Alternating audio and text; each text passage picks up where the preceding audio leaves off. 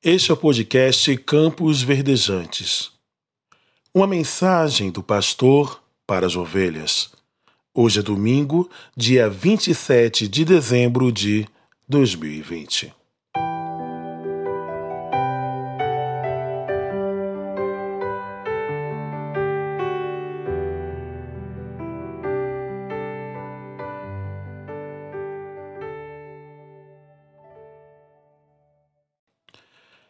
Quero compartilhar contigo um trecho da palavra de Deus que está escrito no livro de Provérbios, capítulo 19, verso 21, que diz: Muitos são os planos do coração do homem, mas o que prevalece é o propósito do Senhor. Que Deus nos abençoe através da sua rica palavra em nossos corações. Todo final de ano é o mesmo ritual as pessoas traçam planos para o ano vindouro. Planejam iniciar uma dieta para emagrecer, ir para a academia e fazer exercícios para melhorar o condicionamento físico. Planejam gastar menos para tornar possível o sonho de comprar uma casa, um carro ou de fazer a viagem tão almejada. Estudantes prometem se comprometer mais com os estudos e assim não ficarem em prova final ou em recuperação. Os meses passam, a dieta é postergada, a academia esquecida, as economias deixadas de lado. Mas nada como o mês de dezembro para renovarmos os nossos compromissos e os nossos sonhos. O interessante, querido ouvinte, é que traçamos planos imaginando que temos o controle sobre a nossa vida. Lê do engano. O imponderável vem para mostrar-nos que somos finitos, limitados e não temos em absoluto qualquer controle sobre o nosso destino. É nesse sentido que Salomão escreve o texto de Provérbios, capítulo 19, verso 21 ele traz à nossa memória que somente Deus, que é imortal, onisciente, onipotente e soberano, sabe o que é melhor para a nossa vida. Os seus propósitos são maiores que os nossos planos. Então surge o questionamento: qual é o propósito de Deus para a minha ou para a sua vida? A resposta está em Oséias, capítulo 6, verso de número 3 conheçamos e prossigamos em conhecer ao Senhor. Conhecer a Deus implica em saber quem Ele é, e isso é fascinante. Porque o Senhor se permitiu ser conhecido, é o que chamamos na teologia de revelação. O Deus transcendente, que vai além da nossa compreensão e imaginação, revela-se através da Sua palavra e na pessoa de Jesus, conforme está escrito em Hebreus capítulo 1, verso de número 1. Este Deus transcendente é ao mesmo tempo imanente, ou seja, age em nós, vive em nós. E Quanto mais nos aprofundamos no conhecimento do Senhor, mais Ele nos conhece.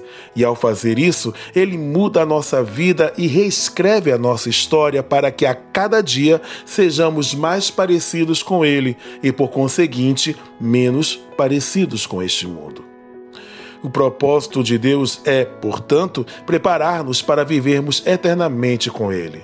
É que possamos desfrutar da Sua graça, exercendo a misericórdia com o nosso próximo, na mesma medida que fomos alcançados pela misericórdia divina. Não estou dizendo, meu amado, que você não deve planejar. Pelo contrário, planeje, mas sem perder de vista a consciência de que o efetuar depende exclusivamente da vontade divina.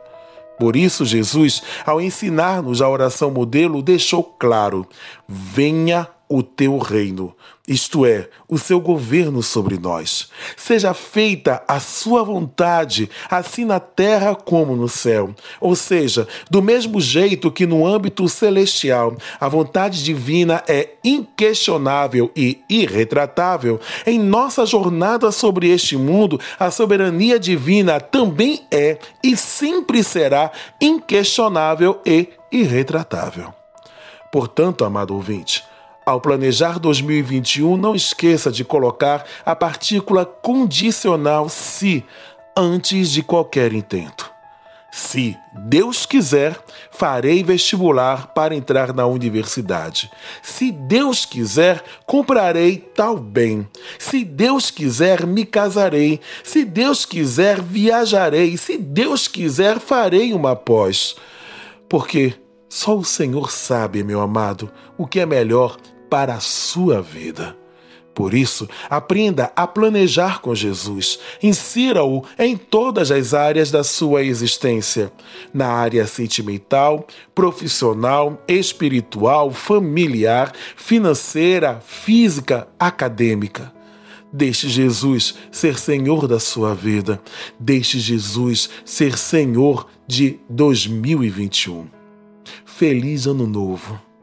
Feliz Ano Novo com Jesus. Cheiro no coração.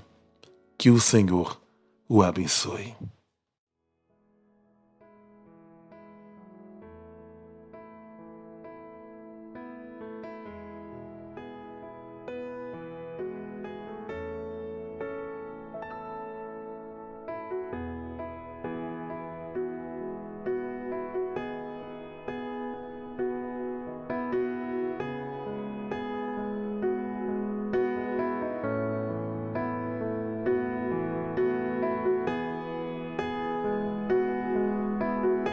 Acabamos de apresentar Campos Verdejantes, podcast do Ministério Pastoral da Igreja Batista Getsemane, na cidade de Una, Bahia.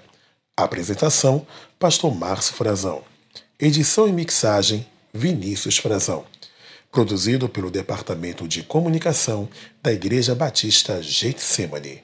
Lugar de Esperança.